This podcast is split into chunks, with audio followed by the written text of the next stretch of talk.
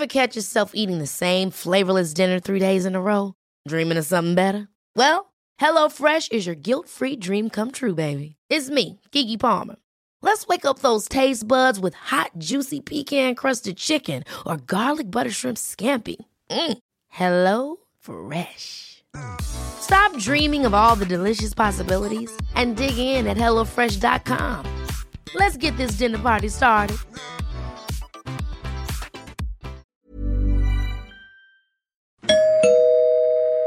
Werbung. Einfach lieben. Einfach glücklich und zufrieden, bis dass der Tod sie scheidet.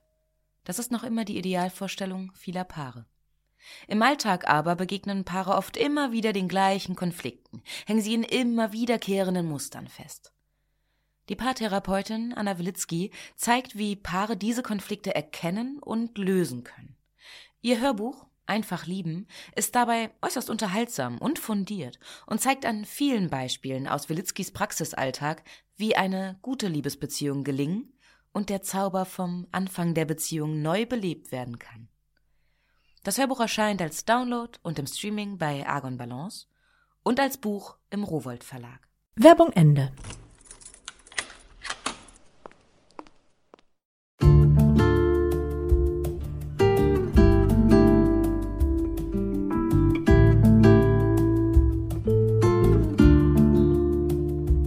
Herzlich willkommen zur neuen Folge von Einfach ganz Leben, dem Podcast für bewusstes Leben.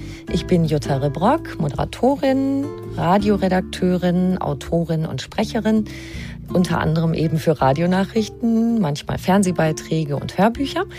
Und in diesem Podcast spreche ich alle zwei Wochen mit außergewöhnlichen Menschen über alles, was das Leben schöner, spannender und auch entspannter und leichter macht.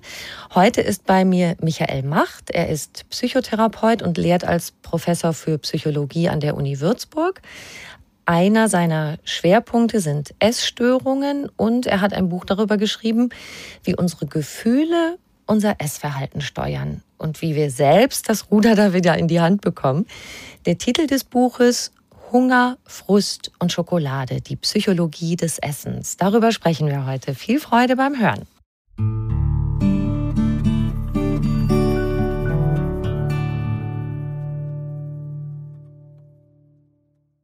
Lieber Michael Macht, herzlich willkommen. Ich grüße Sie. Lassen wir uns doch gleich mal ein schönes Ziel formulieren. Also wenn alles gut ist in Sachen Ernährung oder in Sachen Essen, sag ich mal, das ist viel sinnlicher, als wenn man Ernährung sagt. Ne? Also ja. wenn da alles gut ist, dann nehmen wir ja weitgehend die richtige Menge an Energie und Nährstoffen zu uns und dann genießen wir das Ganze auch noch. Klingt einfach, aber fällt vielen von uns nicht so leicht. Wie kommt das? Ja, das hat äh, verschiedene Gründe und das hängt immer auch natürlich sehr stark ab von den individuellen Bedingungen einer Person. Hm, es kann sein, dass jemand an einer Essstörung leidet. Das ist dann ein extremerer Fall. Mhm. Dann ist äh, das Essen natürlich eingeschränkt. Die biologischen Funktionen, die das Essverhalten erfüllt, können nicht mehr erfüllt werden. Es kommt auch zu psychischem Leid, Stress. Mhm. Also das ist so die, äh, die deutlichste Form der, sage ich mal, Verformung des Essverhaltens in eine Richtung, die sich ungünstig auswirkt auf die körperlichen Funktionen und auf das psychische Wohlbefinden.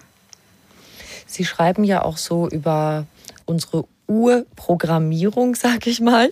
Also in einem Land wie Deutschland, da haben wir ja bei der Versorgung mit Lebensmitteln eigentlich paradiesische Zustände. Also nicht jeder, aber ich sag mal, ein Großteil der Bevölkerung hat ja Zugang eigentlich zu allem, was wir brauchen. Und wenn ich Sie richtig verstehe, dann ist das andererseits vielleicht auch das Problem, so wie wir Menschen gestrickt sind. Also die Natur hat uns seit Urzeiten mit dem Instinkt ausgestattet, dass wir essen, was wir kriegen können. Könnte ja mal sein, es gibt nichts mehr, also wir essen auf Vorrat. Und das ist, dieses Vorsorgeprogramm ist uns auch immer noch einprogrammiert, oder? Ja, also angesichts äh, der, der Allgegenwart des Hungers oder der Hungerkatastrophen in der Entwicklungsgeschichte der Menschheit bis heute hin in Teilen, mhm. großen Teilen der Menschheit, ist es natürlich etwas Erfreuliches, dass wir hier in den Industrieländern äh, Nahrung in, in Hülle und Fülle haben. Gleichzeitig ist das aber für viele Menschen auch ein Problem, weil unsere, unser System, das sich herausgebildet hat in Jahrtausenden der Evolution zur Steuerung der Nahrungsaufnahme, eigentlich eher darauf eingestellt ist, mit dem Mangel zurechtzukommen. Äh, der Überfluss ist äh, in der Entwicklungsgeschichte des Menschen im Grunde etwas ganz Neues, wenigstens mhm. in diesem Ausmaß. Und so sind wir halt äh, sehr häufig und sehr intensiv Nahrungsreizen ausgesetzt. Wir sind konfrontiert mit sehr attraktiver Nahrung, wohlschmeckender Nahrung, nährstoffreicher Nahrung, ansprechend zubereiteter Nahrung und äh, darauf reagiert unser System. Also jenes System, das sich herausgebildet hat zur Steuerung der Nahrungsaufnahme mit einer erhöhten Bereitschaft zur Nahrungsaufnahme. Und das kann natürlich dann auch äh, nach oben ausschlagen, sage ich mal. Also dazu führen, dass wir mehr Nährstoffe aufnehmen, als der Körper eigentlich braucht. Und das kann man ja, wenn man die, die Daten zur Entwicklung des Übergewichts sich betrachtet, sehr wohl ablesen. Also dass äh, hier einfach von einem erheblichen Anteil der Bevölkerung also letztlich zu viel gegessen wird. Mhm. Und zum Teil auch in einem so problematischen Ausmaß, dass äh, das Risiko äh, zu erkranken äh, erheblich zunimmt. Können Sie das noch mal kurz erklären, wie das so war bei dem Urmenschen? Warum ist dieser Instinkt so stark? Ja, weil der Mangel vor, also der Mangel, äh, der war sozusagen das äh, hervorstechende Merkmal der Nahrungssituation. Also das können Sie, wie das bei den Urmenschen war, also bei jenen Menschen, die, das wissen wir natürlich nicht genau, wir können das nur zurückverfolgen, also anhand von historischen Quellen, sage ich mal, die letzten sechs bis zehntausend Jahre etwa. Und da wird deutlich, dass im Grunde jede Generation einer drohenden Hungerkatastrophe ausgesetzt war. Das setzt sich ja fort bis ins 20. Jahrhundert hinein, ganz breit. Und jetzt, Sie wissen ja auch, dass heute Millionen von Menschen hungern auf mhm. diesem Planeten. Ne? Sie sagen ja, da gibt es auch verschiedene Typen, die quasi verschieden anfällig dafür sind. Also den einen gelingt es ja irgendwie ganz gut, damit umzugehen und so das, das rechte Maß zu halten und dann vielleicht auch noch Freude am Essen zu haben. Andere wiederum nehmen aus der Fülle, was geht. Dann gibt es am anderen Ende der Skala die Magersucht. Was steckt da drin?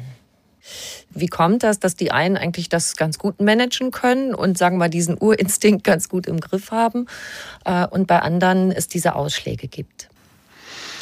Da, da kommen viele Faktoren hinein. Also bei, bei den äh, Essstörungen, das sind oft äh, psychische Belastungen im Spiel, die, die in der Lebensgeschichte zu lokalisieren sind. Äh, es gibt also auch intensivere äh, Stressoren.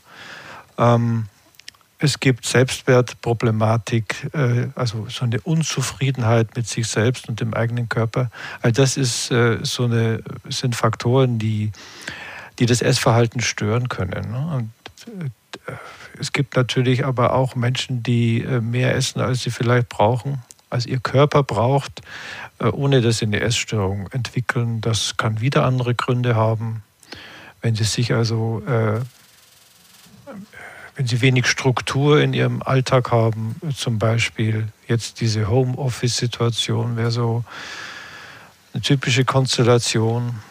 Dann äh, jetzt im Rahmen der Pandemie, da verändert sich ja die Tagesstruktur, die wird so ein bisschen auch aufgeweicht, vielleicht bei vielen Menschen die Nahrung ist, weil man zu Hause ist, auch schneller verfügbar. Und da passiert es schon, dass man unter Umständen mehr isst. Ja. Einfach deshalb, weil Struktur wegfällt, weil Verfügbarkeit von Nahrung zunimmt. Ne? Mhm.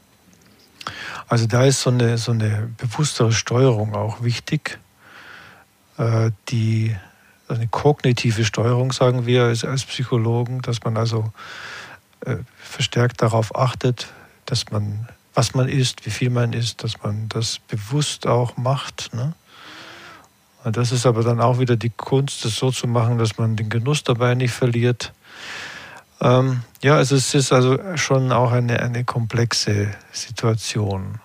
Und, und dass das mal nach oben und da, oder mal nach unten ausschlägt, das kann ganz verschiedene Gründe haben. Das ist also wichtig. Da gibt es nicht nur eine, eine Ursache. Ne? Mhm. Also Selbstwertgefühl haben Sie gerade erwähnt, das spielt oft eine große Rolle, oder?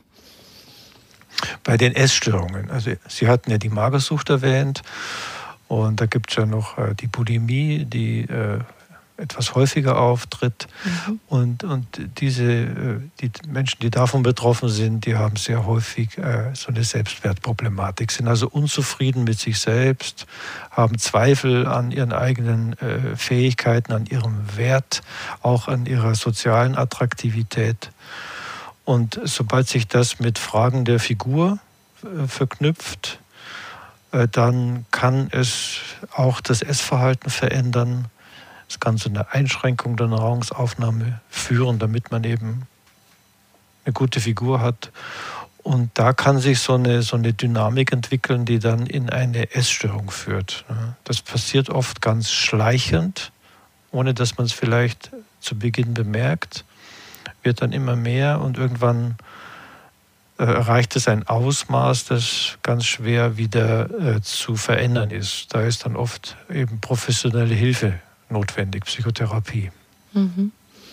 Gehen wir mal an die Quellen. Das ist ja einfach so, wenn ich das lese, auch in Ihrem Buch, eine super komplexe Sache. Also was steckt in unseren Genen? Was haben unsere Eltern uns vorgelebt? Ähm, haben wir auch in der Kindheit diese Art von Anerkennung bekommen, dass wir ein gutes Selbstwertgefühl haben? Welche Kindheitserinnerungen verbinden wir mit Essen? Also eigentlich eine sehr, sehr komplexe Sache was können wir als Eltern richtig machen, dass unsere Kinder mit einem guten Verhältnis zum Essen aufwachsen? Es darf nicht zu restriktiv sein. Die, äh, also Essen ist ja etwas Erlerntes. Ne? Das muss man wissen, dass, dass unser Essverhalten zu einem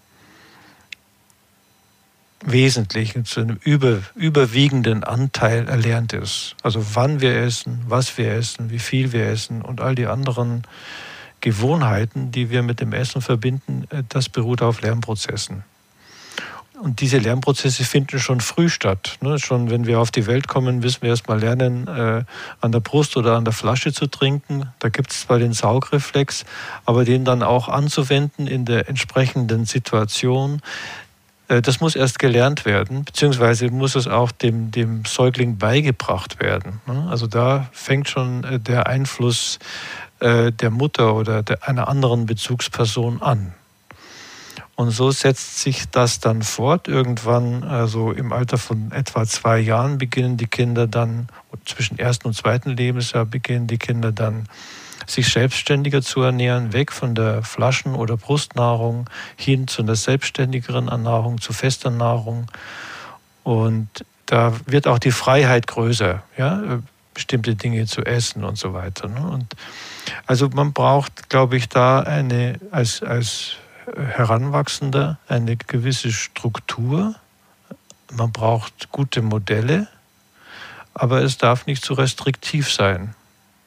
Also es ist immer so ein bisschen paradox. Man muss äh, lenken, ohne zu, ohne zu restriktiv zu sein. Also zum Beispiel denke ich, dass es sehr wichtig ist, die, den Kindern die Möglichkeit zu geben, ihre eigenen Hunger- und Sättigungssignale zu lesen. Mhm. Also dass, dass der Appetit, das Verlangen nach Nahrung, also all, all diese subjektiven Vorgänge, die Befindlichkeit, die, sich, die mit der Nahrung verknüpft ist, ähm, dass das eine Rolle spielt im Essverhalten, dass die Kinder lernen, das zu berücksichtigen.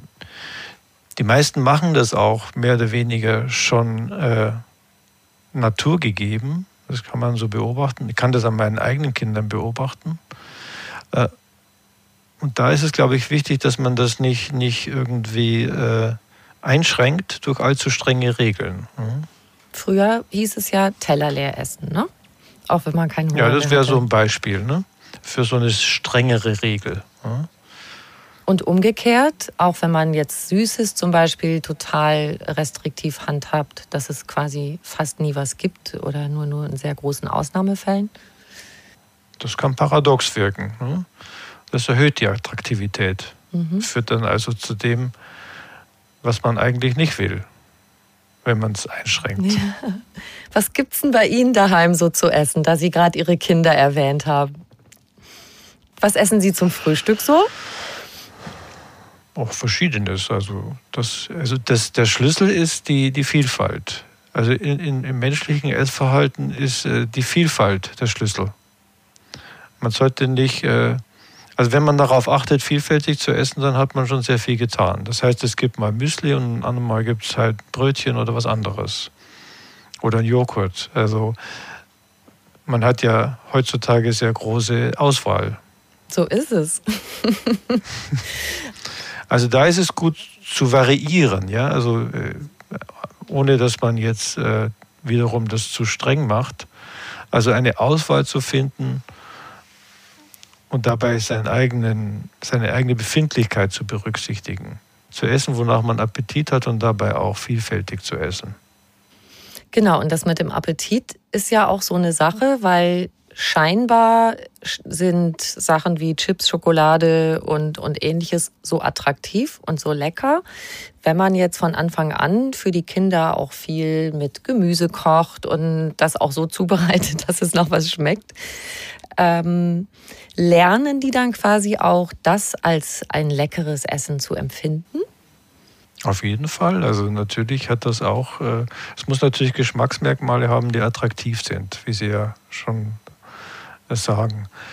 Ähm, wichtig ist dabei, dass äh, die Kinder auch ein Modell haben. Ne? Also dass das, was sozusagen vorgesetzt wird, auch von den Modellpersonen gegessen wird. Das ist schon mal äh, ein wichtiger Punkt.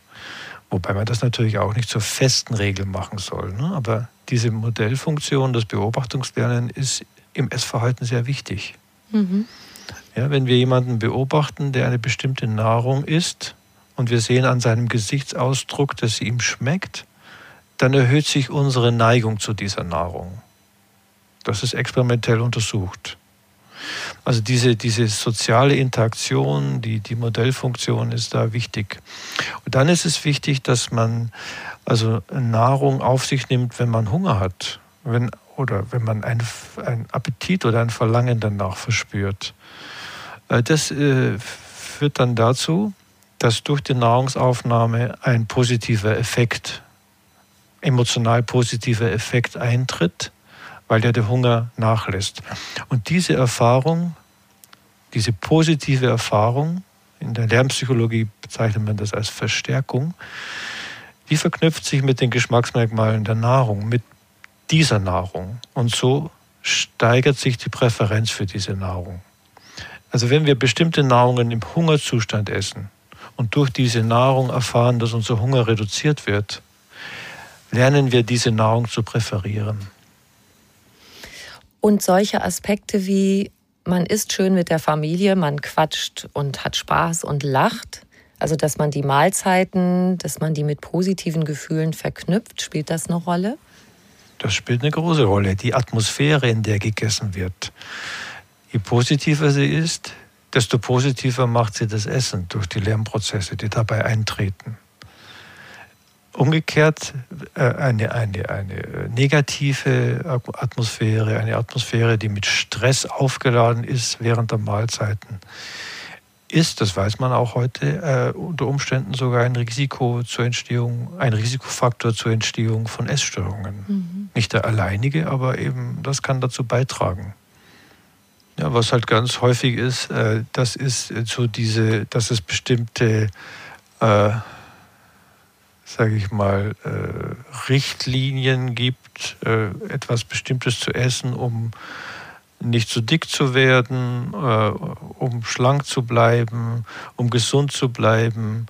Und wenn, dann, wenn man das dann nicht macht, dann heißt das, man ist nicht mehr leistungsfähig oder gehorcht sozusagen nicht diesen, diesen Prinzipien, die als, als äh, wichtig anerkannt werden. Ne? Mhm. Also das Leistungsprinzip ist ja für viele sehr wichtig, auch für die Eltern gegenüber den Kindern. Das erleben wir ja ständig, dass, dass äh, Kinder oder Jugendliche, junge Erwachsene, die müssen leisten, die müssen bestimmte Vorgaben erfüllen. Und das kann, ist an sich jetzt nichts Schlechtes natürlich, aber es kann auch eine, eine, eine Bedeutung, eine Wertigkeit kriegen, die äh, sich dann ungünstig auswirkt. Und das kann sich auch mit dem Essen verknüpfen. Ne? Also so nach dem Motto, wie muss ich mich ernähren, um leistungsfähig zu sein? Mhm. Wie muss ich mich ernähren, um gut auszusehen? Wie muss ich mich ernähren, um, äh, um dabei zu sein? Ja? Das ist etwas, was aus meiner Sicht als Ernährungspsychologe eher ungünstig sich auswirken kann. Aber so ein Klassiker mit Kindern ist doch auch oft, du musst die Hauptspeise essen, damit du Nachtisch bekommst. Wenn, weil sie haben ja eben gesagt, ne, man soll nach seinem Appetit essen. Jetzt gibt Kinder, die sagen, ich mag partout keine grünen Bohnen. Ich möchte gern gleich den Vanillepudding essen. Was würden Sie da sagen? Ich würde schon sagen, dass, dass äh, der, die grünen Bohnen durchaus auch äh, etwas sind, was man äh, essen sollte. Wenn es auf dem Tisch steht, kann man das schon äh, in Erwägung ziehen. Wenn es natürlich eine, eine, eine starke Aversion gibt dagegen bei dem betreffenden Kind, dann würde ich das nicht forcieren. Ja? Mhm. Wenn, wenn, äh, wenn das Kind die Bohnen nicht mag, dann muss es natürlich nicht essen. Also Zwang ist immer schlecht. Ne? Mhm. Und wenn es dann die Bohnen nicht gegessen hat, muss man natürlich fragen, ob es dann unbedingt den Pudding essen muss. Das darf man schon überlegen, denke ich. Aber ich würde da keine festen Regeln machen, ne? mhm. ne? also, sondern es geht mehr so um Prinzipien, auf die man achten sollte. Vielfältige Ernährung, positiver Effekt beim Essen, auch gesunde Ernährung, die Modellfunktion des Erwachsenen, das, das Lesen der eigenen Hunger- und Sättigungsgefühle, das ist sehr wichtig. Mhm. Ich erinnere mich, als meine Kinder jünger waren, gerade meine jüngere Tochter, die mochte so ungefähr drei Gerichte, die ich immer abwechselnd kochen sollte. Ähm, und dann irgendwann entwickelt sich das ganz von selbst. Also die ist heute so ernährungsbewusst, dass sie ganz viel ausprobiert und vegan ist über längere Zeiträume und so weiter. Also ich sage das hier einfach auch an Eltern, die manchmal daran verzweifeln, dass es immer nur einen Tag äh, Nudeln mit Tomatensauce und den anderen Tag Nudeln mit irgendwas anderem geben soll. Oft verbreitert sich das auch im Laufe des Lebens. Das genau, habe ich zumindest das, das, erlebt. Ja, das sollte man auch ein bisschen, also so eine, eine, etwas entspanntere Haltung ist da immer hilfreich. Mhm. Ja. Also Lernen geht halt über, funktioniert über Freiheit und nicht über Zwang. Das ist ein schöner Satz. Über Anreiz, ja, nicht über Restriktion. Lernen geht über Freiheit. Toll. Den nehme ich mir mit. Ich sammle ja schöne Sätze, Herr Macht. Sie haben ja erforscht, wie Gefühle unser Essverhalten steuern und Sie sagen, dass die Gefühle das viel, viel mehr steuern als die Vernunft und Sie haben einen Begriff geprägt, den Gefühlsesser. Was können wir uns darunter vorstellen? Mhm. Das ist ein Begriff, der, den es schon länger gibt, äh, den ich nur benutze. Mhm. Äh, das sind Menschen, die äh, essen, um negative Emotionen, um emotionale, emotionale Belastungen besser zu bewältigen. Also die Essen, die, das Essen wird da sozusagen zu einer Form der, der Stressbewältigung. Mhm. Man sagt auch manchmal Stress- und Frustesser oder emotionale Esser. Das gibt es relativ häufig. Es unterscheidet sich natürlich dann in der Ausprägung und in der Häufigkeit, in der dieses Essmuster auftritt. Also für sich gesehen ist es nichts, nichts, äh, nichts äh, Schlimmes. Ne? Also es wird nur dann äh, schwierig, wenn es stärkere Ausprägungen annimmt oder auch extreme Ausprägungen. Dann führt das äh, häufig zu, zu äh, starker Gewichtszunahme, kann auch Essstörungen verursachen. oder mit Essstörungen einhergehen und so weiter. Genau, Essen nehmen wir ja oft auch so als Tröster in so Situationen, wo wir Stress haben und hatten. Und äh, ich würde gern ein, ein Beispiel aus Ihrem Buch mal herausgreifen. Da haben Sie von einem Mann erzählt, der Ärger mit dem Chef hatte und dann abends so eine richtige Heißhungerattacke bekommen hat. Und der hat eine Menge zu sich genommen. Also, Sie haben das da beschrieben, eine richtige Liste. Drei belegte Brötchen, eine Laugenbrezel mit Butter, ganz viel Käse, eine Apfeltasche, eine Himbeerschnitte, eine Tafel Schokolade, eine Packung Eiscreme, ein Schokocroissant, zwei Tüten Gummibärchen, drei Schokoriegel, eine halbe Packung Pralinen, ein Schokopudding, eine Quarktasche. Da, da macht, das macht einem das Gefühl, da sind alle Leinen los. Wieso fällt ja, das so ja. schwer, da die Bremse zu ziehen? Also das, das was passiert da innen drin? Das ist das, also man muss sich das äh, natürlich so vorstellen, dass sich das auch über einen bestimmten Zeitraum äh, ereignet. Also das geschieht sozusagen nicht äh, auf einmal, sondern das zieht sich vielleicht über, über 30, 60 oder 90 mhm. Minuten oder noch länger. Und, und äh, ein Mensch, der unter einer solchen Störung leidet, das ist eine Essstörung, man sagt dazu auch Binge-Eating-Störung, äh, oder Essanfallsstörung, wenn man das äh, mhm. ins Deutsche übersetzen will. Mhm. Da ist das häufig so. Und das Entscheidende ist da eigentlich mhm. der Kontrollverlust. Also die Menschen, die unter dieser Störung leiden und unter solchen äh, sehr ausgeprägten Essanfällen, verlieren einfach die Kontrolle darüber. Ne, das ist, sie fangen an, um sich zu besänftigen, also in dem Fall da um diesen Frust auf dem Arbeitsplatz besser zu bewältigen. Das mhm. Gefühl, vielleicht auch nichts wert zu sein, immer wieder äh, an Grenzen zu stoßen, ohnmächtig zu sein, ja, nichts kontrollieren zu können an dem Stress, den man erlebt. Das ist so der Auslöser mhm. und dann geht es halt los und es gibt eine erste Besänftigung und dann schaukelt sich das gewissermaßen auf und, und äh, das muss man sich so ähnlich vorstellen wie bei, einem, bei einer Sucht, also beispielsweise bei der Alkoholabhängigkeit, dass man dann nicht mehr aufhören kann zu konsumieren, mhm. bis zu dem Punkt, wo das wirklich nicht mehr geht. Und das ist das Pathologische daran. Also, dass man sich mit Nahrung besänftigt, ist jetzt nichts Pathologisches. Das, glaube ich, ist etwas was äh, uns die Natur mehr oder weniger gegeben hat. Aber das ist so entgleist, dass es äh, nicht mehr kontrollierbar ist. Das ist das Pathologische daran. Kontrollverlust wird das, als Kontrollverlust wird mhm. das bezeichnet in der Fachsprache. Das korrespondiert ja wahrscheinlich auch mit dem Gefühl, was man dann vielleicht auch bei so einem Ärger in der Arbeit hat dass man da auch keine Kontrolle hat über das, was passiert. Ja, der Chef, der stellt einen so richtig in Stiefel und man hat auch nicht mehr die Kontrolle darüber, was da mit einem passiert.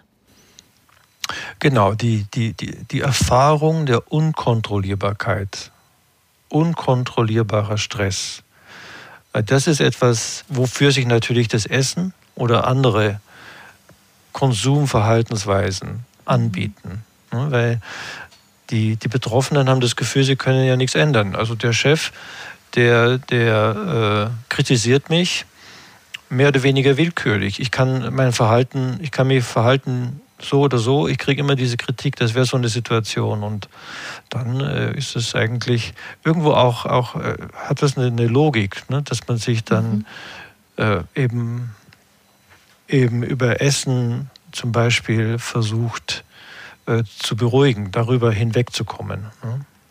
Das Problem ist nur, wenn das, wenn das zu häufig geschieht und sich so ein, einfährt und eine starke Eigendynamik bekommt, dann auch äh, der Kontrollverlust eintritt, dann wird das äh, schwierig. Ne? Dann kommt es zu einer, zu einer krankhaften Entwicklung.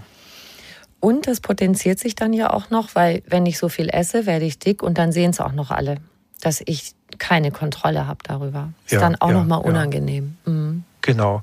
Das, das Verhalten selbst äh, ist zwar kurzfristig erleichternd, also es schafft so, ein, so ein, erstmal so eine Beruhigung, aber langfristig ist es äh, mit, einer erhöhten, mit einem, einem erhöhten Stress verknüpft. Also schlechtes Gewissen, Übergewicht. Es hat viele negativen Konsequenzen, psychisches Leid. Äh, Menschen, die dann äh, stärkeres Übergewicht äh, haben, werden ja auch dann von, von anderen oft ausgeschlossen. Ja, und das erzeugt dann zum Beispiel wieder zusätzliche, zusätzlichen Stress. Kommen wir nochmal auf den Begriff des Gefühlsessens zurück. Die meisten von uns haben das ja intellektuell längst begriffen. Das ist nicht gut, wenn ich mich jetzt so vollstopfe. Oder das ist besser, wenn ich ein Gemüse esse, als ein Riesenburger mit Pommes, zumindest in einer gewissen Regelmäßigkeit. Aber die Gefühle laufen dem entgegen oder schlagen quer. Jetzt haben Sie ähm, ja so ein Trainingsprogramm entwickelt an, an der Uni Würzburg in drei Schritten. Das wäre schön, wenn Sie uns das mal beschreiben würden. Das ist erstens, ich habe mir das hier mal notiert, Wissen über Essverhalten und Emotionen. Dann zweitens Achtsamkeitsfertigkeiten, um eigene Essmuster und Gefühlsreaktionen besser zu erkennen. Und dann lernen, den Essimpuls auszuhalten, ohne ihm nachzugeben. Wow. Können wir das mal Schritt für Schritt ein bisschen durchgehen? Wissen über das Essverhalten und Emotionen. Da haben wir ja im Grunde gerade schon ein bisschen angefangen, das zu erklären. Ja, ja. Also wir sprechen jetzt von einer problematischen Form des Gefühlsessens. Da haben die Betroffenen oft den Wunsch, dieses Verhaltensmuster zu verändern. Und um das zu verändern, äh, genügt es nicht, einfach nur, sage ich mal, am Essverhalten selbst anzusetzen, bestimmte Essregeln, bestimmte Esspläne zu entwickeln, sondern wir müssen auch an den Emotionen ansetzen. Also letztlich geht es nicht nur darum, anders zu essen, sondern die Emotionen, die negativen Emotionen, die das Essverhalten so stark triggern bei diesen Personen, anders zu bewältigen als durch Essen. Ne? Also es gibt da zwei Ansatzpunkte. Das eine ist das Essverhalten und das andere ist äh, die Emotionsbewältigung. Und in diesem Trainingsprogramm geht es eben darum, beides zu verbessern. Die Selbststeuerung des Essverhaltens und die Emotionsbewältigung. Und dazu verwenden wir äh, im Rahmen eines, eines verhaltenstherapeutischen Kontexts, also mit einem klassischen psychotherapeutischen Konzept, äh, so Achtsamkeitstraining, Achtsamkeitsfertigkeiten, um die, die achtsame Selbstbeobachtung äh, zu verbessern, also um äh, die, die Wahrnehmung von Gefühlen, die Wahrnehmung von, von äh, nahrungsbezogenen Veränderungen des Befindens zu verbessern. Das ist so der erste Schritt äh, in diesem Training, also diese, die Ausbildung von Achtsamkeitsfertigkeiten. Können wir da ein paar Beispiele besprechen? Wir machen so eine Übung, äh, die inzwischen auch ganz, ganz weit verbreitet ist. Ja, man isst ein, ein bestimmtes, äh, bestimmte Nahrung und leitet die Trainingsteilnehmer dazu an, genau darauf zu achten, welche Veränderungen im Erleben das Essen oder auch schon die, die Wahrnehmung die, der Sensorik, des, des Geruchs, des Geschmacks, des Aussehens und so weiter auslösen. Das also zu beobachten. Also ganz einfacher Ansatz. Man isst etwas und die Übung besteht darin zu beobachten, was in einem geschieht, während man isst. Also wie die Praline duftet, Ja, wie die auf der Zunge schmilzt. So Genau. Sachen. Mhm. ja, ja. Und das, das ist so ein, ein Ansatzpunkt. Ein anderer ist zu, zu gucken, wie fühlt sich eigentlich mein Hunger an? Also in welchen körperlichen Regionen, welche körperlichen Empfindungen habe ich, wenn ich hungrig bin? Habe ich überhaupt körperliche Empfindungen, wenn ich hungrig bin? Äh, Das ist eine, eine Übung, die wir da äh, ganz, ganz, als ganz wichtig äh, ansehen, Wie ist es mit der Sättigung, ja, also das Sättigungsgefühl während des Essens? Also das sind Beobachtungsübungen, die, die wir hier machen, die, die im Grunde der Kern des Trainings sind. Und diese Beobachtungsübungen, die werden dann auch auf die Emotionen angewendet. Mhm. Also wenn wir zum Beispiel, man kann sich Emotionen, man kann sich Situationen vergegenwärtigen, die man kürzlich erlebt hat, in denen intensive Emotionen auftraten. Ängste, Ärger etc. Und das kann man äh, im Rückblick auch nochmal achtsam beobachten, was ist da eigentlich in mir vorgegangen. Ne? Oder wir machen auch, wenn es wird ja oft in so einem Gruppentraining, äh, also in einer Gruppe von Personen gemacht, dass man bestimmte Dinge mitbringt, die Emotionen auslösen. Fotos, äh, Riechfläschchen äh, oder auch wieder das berühmte Stückchen Schokolade.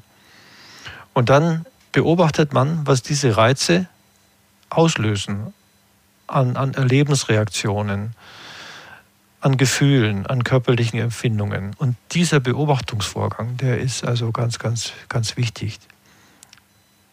Die Fertigkeit, zu das eigene Innenleben, auch das eigene Verhalten natürlich zu beobachten. Das ist also sozusagen die Grundlage eines solchen Trainings. Weil sonst macht man ganz viel ja unbewusst, ne? Das ähm, vielleicht, wenn ich jetzt diverse Speisen nacheinander in mich reinstopfe. Genau. Und ich vielleicht will ich es auch gar nicht so genau wissen oder da so genau hinschauen, warum ich das mache. Und Sie drehen den Prozess jetzt um. Was macht denn das in dem Moment dir für Gefühle? Ja, also die, diese, diese ungünstigen Essmuster, das ist oft automatisiert. Ne? Das ist ja der Kontrollverlust. Also das, das entwickelt eine, eine, eine, sage ich mal, eine eigene, äh, es wird autonom, ja, es vollzieht sich wie von selbst. Also die Person, die, den Patienten, den Sie erwähnt haben, der sitzt vor dem oder liegt vor dem Fernseher und das, das geschieht einfach. Mhm. Es geschieht mit ihm gewissermaßen. Mhm. Ne? Und die Beobachtung, lernen das zu beobachten, äh, ist der erste Schritt dahin, dass man auch wieder selbst steuert. Ne? Dass man nicht vom Verhalten sozusagen gesteuert wird, sondern umgekehrt, dass man das Verhalten steuert. Drauf gucken, beobachten, wie fühle ich mich. Äh, das, das ist etwas, was erstmal so ein bisschen äh, erzwungen vielleicht erscheint, wenn man das in solche äh, Übungen, äh, in solchen Übungen sozusagen in Zeitlupe vollzieht. Aber später dann, wenn man diese Fertigkeiten äh, eingeübt hat, dann vollzieht sich das auch automatisch. Ja? Mhm. Das geschieht einfach. Man lernt achtsamer zu sein, ohne dass man es wirklich bewusst herbeiführt. Also da ist auch sehr wichtig, dass man, äh, also dass man eine Routine entwickelt durch, durch wiederholtes Üben. Mhm. Also der Beobachtungsvorgang, das achtsame Beobachten muss sozusagen regelmäßig vollzogen werden, um es zu integrieren in den, ich sage ich mal, in den Ablauf des Alltags, in das wirkliche Leben.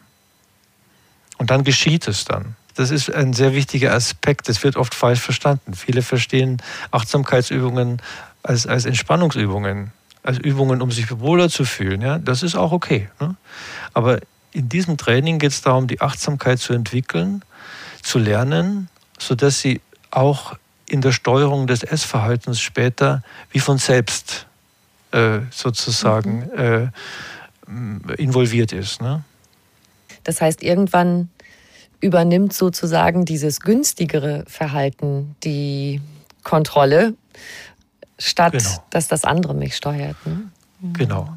Ich habe ich hab jetzt einen, einen, Vortrag neulich gehört von einem Motivationstrainer, da ging es um was ganz anderes, aber der hat so ein Essensbeispiel gebracht und hat gesagt, ja, gewöhn dir gute Routinen an. Also nicht morgens gleich erstmal den Kaffee reinschütten, sondern trink doch lieber zwei Gläser Wasser mit Zitrone. Und mit der Zeit, also ich zum Beispiel trinke in der Früh gerne so ein geköcheltes warmes Wasser, also was so ayurvedisch ist.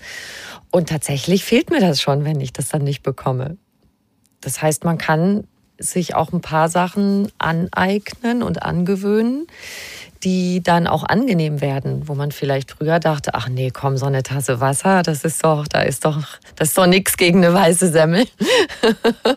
Aber doch, es ist tatsächlich, dass man sich an sowas gewöhnen kann. Erlebe ich selber. Ja, und dann durch dieses Training kann ich jetzt also diese Dinge erkennen, die Sie geschildert haben. Und dann, jetzt kommt die Kür, lernen, den Essimpuls auszuhalten, ohne ihm nachzugeben. Also es ist natürlich mehr als die Kür, das ist sozusagen der nächste ganz wesentliche Schritt, äh, dass man äh, eben dann das Verhalten steuert. Ne? Mhm. Und da, also jetzt gerade bei diesen, bei diesen Essimpulsen ist es wichtig, dass man erstmal lernt oder erkennt, dass es so etwas gibt. Im Normalfall ist das eins. Der Impuls und das Verhalten liegen oft so eng beieinander, dass sie gar nicht äh, auseinandergehalten werden. Und Sie können das mal ausprobieren. Also wenn Sie jetzt das Glas Wasser trinken am Morgen, das Sie so gerne trinken, dass Sie das äh, in der Art und Weise, wie Sie es zubereiten, zubereiten. Und dann stellen Sie es mal vor sich hin. Und führen nicht gleich das Trinkverhalten aus. Und dann müssten Sie eigentlich einen Impuls an sich beobachten können, der Ihnen sagt, trink dieses Glas. So. Und das ist entscheidend ist jetzt, dass sie lernen, ich habe diesen Impuls, aber ob ich das trinke. Das überlege das ich mir jetzt nochmal. Kann ich nochmal entscheiden. Ne? Also ja. ich kann das natürlich tun, ah, ich muss es aber nicht tun. Ich sage meinen Patienten nie, dass sie es nicht tun sollen, sondern dass sie selbst entscheiden sollen. Mhm. Spannend. Ich würde nie sagen, dass sie, ich würde ihnen immer die Entscheidung überlassen. Nur dass sie diese Entscheidung bewusst treffen, ist wichtig. Das finde ich einen super spannenden Punkt. Und das ist ja genau äh, das Schwierige oft für uns, auch bei ganz vielen anderen Sachen im Leben. Also die so eine Entscheidung zu treffen und sagen, ja, ich entscheide. Manchmal gibt man das ja auch gern ab, dass man nicht selber gerne entscheiden möchte. Und dieses ja. selber entscheiden lernen ist ja so ein ganz wesentlicher Punkt. Mhm. Ja, ja. Also das ist eben Selbststeuerung oder manchmal sagen auch äh, die Psychologen Selbstmanagement. Mhm. Vielleicht kein so schöner Begriff, aber entscheidend ist zu lernen, selbst das, das eigene Verhalten zu steuern. Das ist der entscheidende Punkt dabei. Und Sie hatten vorhin erwähnt, Wissen wird, ist natürlich auch wichtig. Also viele Menschen wissen nicht so viel über das Essverhalten die meisten Menschen wissen nicht so viel darüber, über die Steuerungsvorgänge, Lernvorgänge, die ihm zugrunde liegen und auch über Emotionen. Das ist äh, eigentlich äh, oft das Wissen sehr, äh, ich sage mal, wenig, wenig äh, ausdifferenziert. Ne? Also obwohl wir ständig Emotionen erleben, lernen wir nicht so viel darüber. Ne?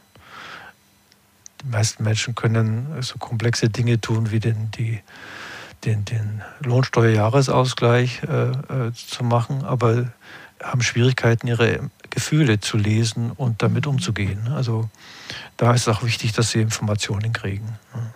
Was eigentlich Gefühle sind, warum wir sie haben, wozu sie da sind, welche es gibt. Also das sind äh, wichtige Dinge, die wir da auch versuchen äh, zu vermitteln in diesem Trainingsprogramm. Hilft es uns da auch noch mehr zu üben, unser Körpergefühl, das mehr zu empfinden, mehr kennenzulernen? Auch eben nicht nur direkt, äh, was das Essen betrifft, sondern grundsätzlich, dass wir dadurch über so eine, wie so eine Brücke näher an unsere Gefühle rankommen? Also die, die Beobachtung der körperlichen Empfindungen ist äh, für viele Menschen die, die, die Tür zur Gefühlsbeobachtung, weil eben Gefühle äh, in den meisten Fällen auch mit körperlichen Reaktionen verknüpft sind. Also wenn wir Angst haben, da spürt man das vielleicht am deutlichsten, da hat man feuchte Hände. Äh, weil eben die äh, Schweißdrüsen aktiv werden. Man hat äh, dann auch kalte Hände, weil sich die Durchblutung verändert, vermindert sich und so weiter. Man, hat, man spürt das Herzklopfen, weil die Herzfrequenz zunimmt. Man spürt, dass die Muskeln äh, äh, angespannt sind an bestimmten Körperstellen. Also mhm. diese körperlichen Reaktionen sind oft mit, mit, mit Gefühlen verknüpft und sie lassen sich ein bisschen leichter beobachten als die Gefühle selbst oder, oder ich sage mal bestimmte gedankliche Abläufe oder Vorstellungen. Zumindest geht es vielen Menschen so. Und deshalb ist es gut, auch das körperliche Befinden zu beobachten. Für das Essen natürlich allemal. Ne? Das Essen ist ja immer auch verknüpft mit körperlichen Empfindungen. Mhm. Wir haben Hunger vorher, dann spüren wir das oft mit so einem Magenknurren oder ganz verschieden mit anderen Dingen auch. Und wenn wir essen, beeinflussen wir unseren Körper. Ne? Also dann muss es auch körperliche, müssen körperliche Veränderungen spürbar werden. Und darauf zu gucken, ist wichtig, ja. Oder hilfreich, ne? Also ich will, das ist hilfreich, um das Verhalten dann besser zu steuern. Mhm. Ja, und Sie haben es ja eben auch erwähnt, dass mancher Mensch auch gar nicht mehr spürt, wie sich Hunger anfühlt oder Sättigung anfühlt, dass man auch das mhm. gar nicht mehr so einschätzen kann. Ne? Genau, ja. Also es gibt, ich, ich kann das aus meiner psychotherapeutischen Praxis äh, berichten, es gibt schon Menschen, die, die haben keinen Begriff oder auch kein, können nicht, haben keinen Zugriff, keinen erlebensmäßigen Zugriff zum Hunger. Ne? Und das muss man erst langsam entwickeln dann. Mhm. Und da hilft eben diese, diese Selbstbeobachtung, achtsame Selbstbeobachtung. Gehört noch ein bisschen mehr dazu als die Beobachtung, aber das ist sozusagen die Grundlage. Das bisschen mehr, können Sie das noch kurz erklären? Das bisschen mehr. Ja, ich brauche Ziele. Ich brauche Ziele. Ich muss wissen, äh, was ich will. Ich muss äh, bestimmte Werte haben, äh, bestimmte Interessen haben. Ne? Das muss sozusagen wissen, wohin mein Weg führen kann. Ich muss auf, muss, muss auf der Suche sein. Ne? Also das, das kommt dann hinzu. Also mhm. beim, beim Essverhalten wäre das, ich muss, kann zum Beispiel das Ziel haben, äh, eben abzunehmen. Das haben ganz viele Menschen. Ne? Und danach kann ich dann auch äh, mich ausrichten in meinen ja, äh, Veränderungsversuchen. Okay, dann wir haben die Selbstbeobachtung, Ziele setzen.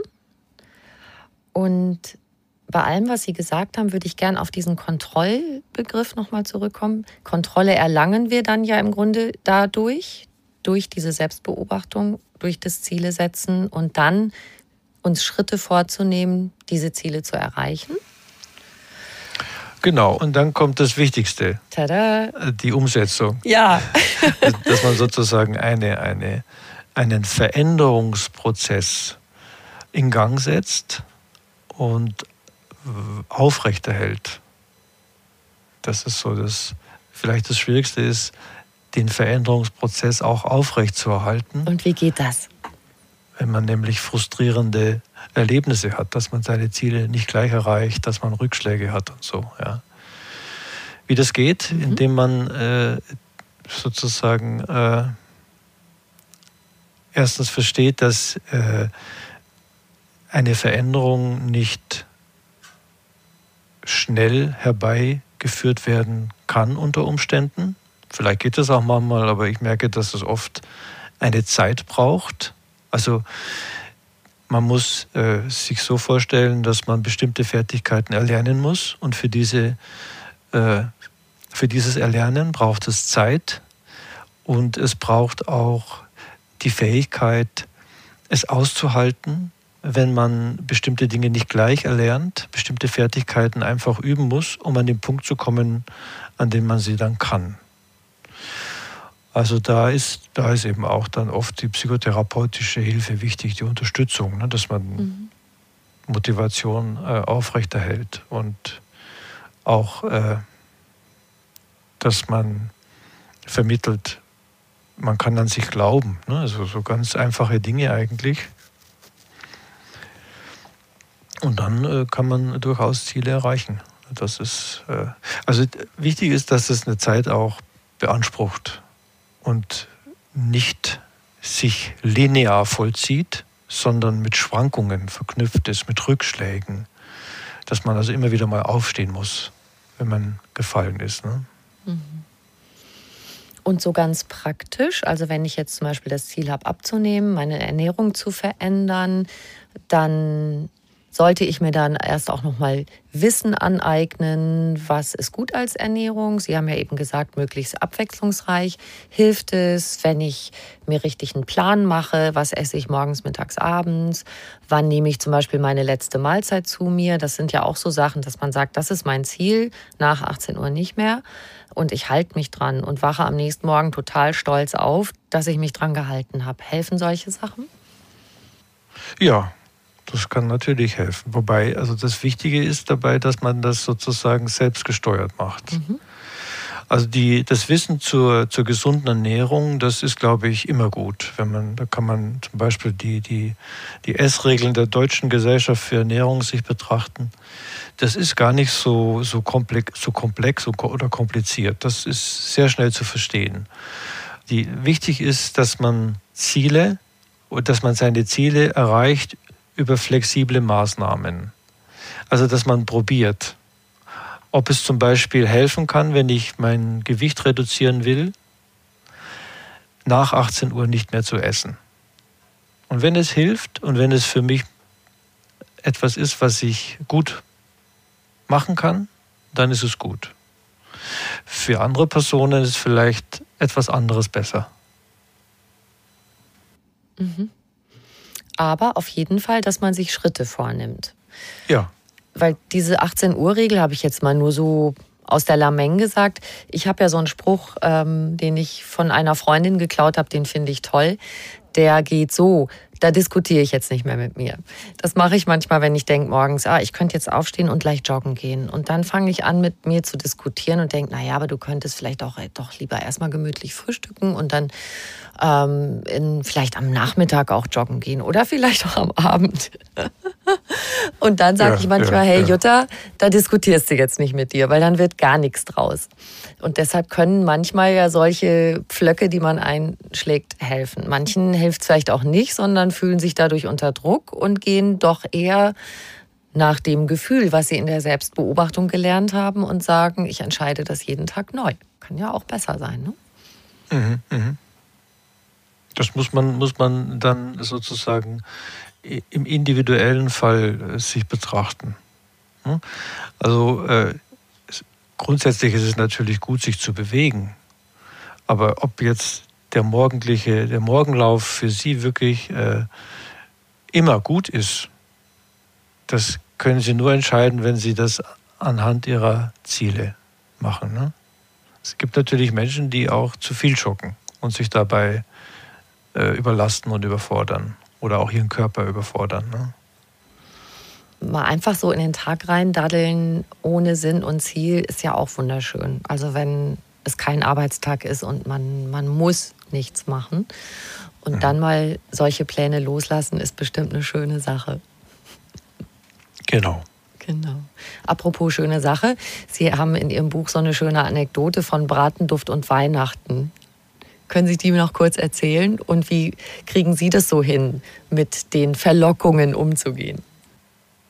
Ja, ich bin halt als, als Junge, also meine Mutter hat sehr gerne gekocht, hat sehr gut gekocht. Und wir sind viele ihrer, ihrer Speisen noch in Erinnerung. Ne? Also, und zwar sehr lebendig und ich glaube, die werden mir immer in Erinnerung bleiben. Und eine davon war eben dieses, dieses Weihnachtsessen. Und äh, ich weiß noch, dass ich dann äh, also, äh, am Morgen erwacht bin und dann war schon das Haus erfüllt mit diesem, mhm. diesem Bratenduft. Ne?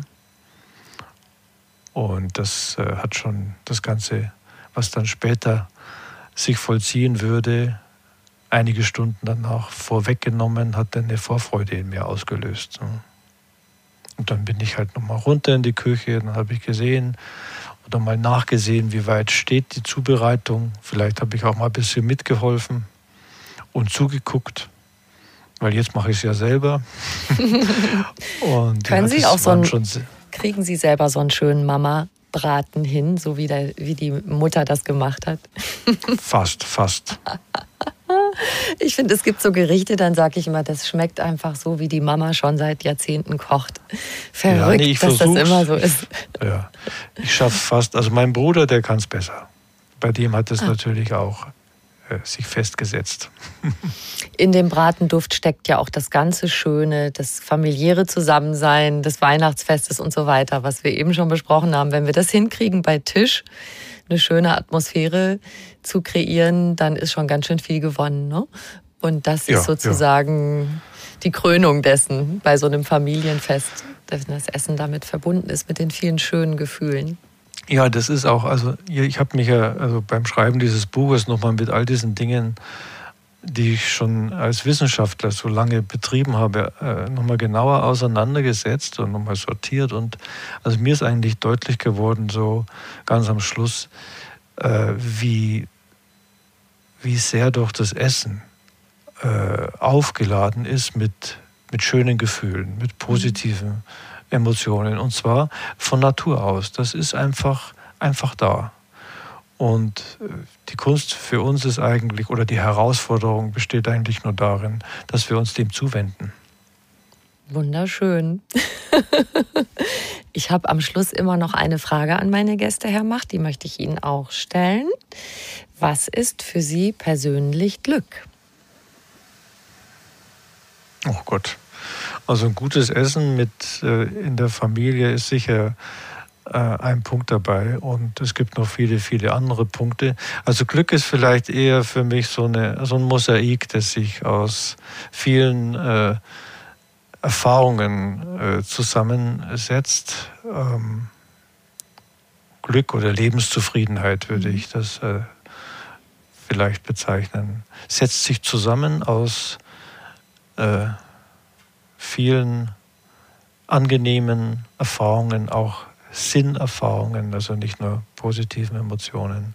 Das Essen gehört dazu, die sozialen Kontakte äh, gehören dazu und auch das, was man so als Arbeit bezeichnet, also das Gefühl, etwas zu tun, was sinnvoll ist, etwas zu verwirklichen, auch das gehört dazu. Vielen Dank. Vielen Dank auch für das schöne Buch. Gerne. Mit den tollen Anregungen. das war ein sehr schönes Gespräch. Ich danke Ihnen sehr.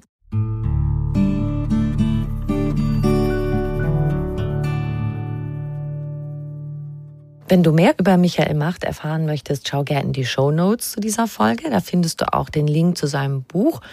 Und natürlich würden wir uns auch riesig, riesig freuen, wenn du uns eine kleine Bewertung schreibst. Schon mal ganz lieben Dank dafür im Voraus. Noch mehr Tipps und Anregungen für einen bewussten Lebensstil gibt es auf einfachganzleben.de und noch mehr tolle Podcasts auf podcast.argon-verlag.de.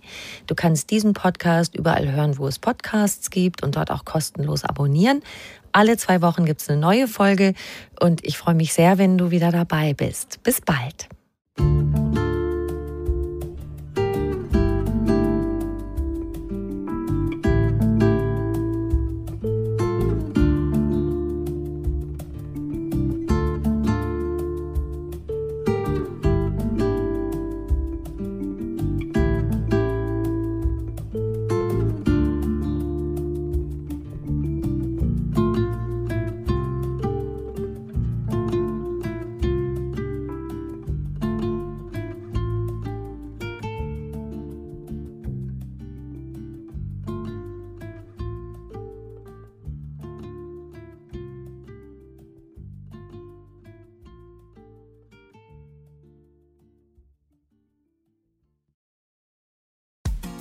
Frauenstimmen. Klagen, lachen, klüger werden. Ich bin Ildiko von Kürti, ich bin Buchautorin und Journalistin und in meinem Podcast spreche ich alle zwei Wochen mit lebensklugen und mutigen Frauen über das Loslassen und das Aufbrechen, das Verlieren, das Suchen und das Finden. Ich bin stolz darauf, wie viele wunderbare Frauen bereits bei mir zu Gast waren. Unter ihnen Stefanie Stahl, Maria Furtwängler, Annika Decker oder Gerburg Jahnke. Und ich freue mich auf alle, die noch kommen. Ihr könnt Frauenstimmen überall dort hören, wo es Podcasts gibt. Herzlich und hoffentlich auf bald. Eure Ildiko.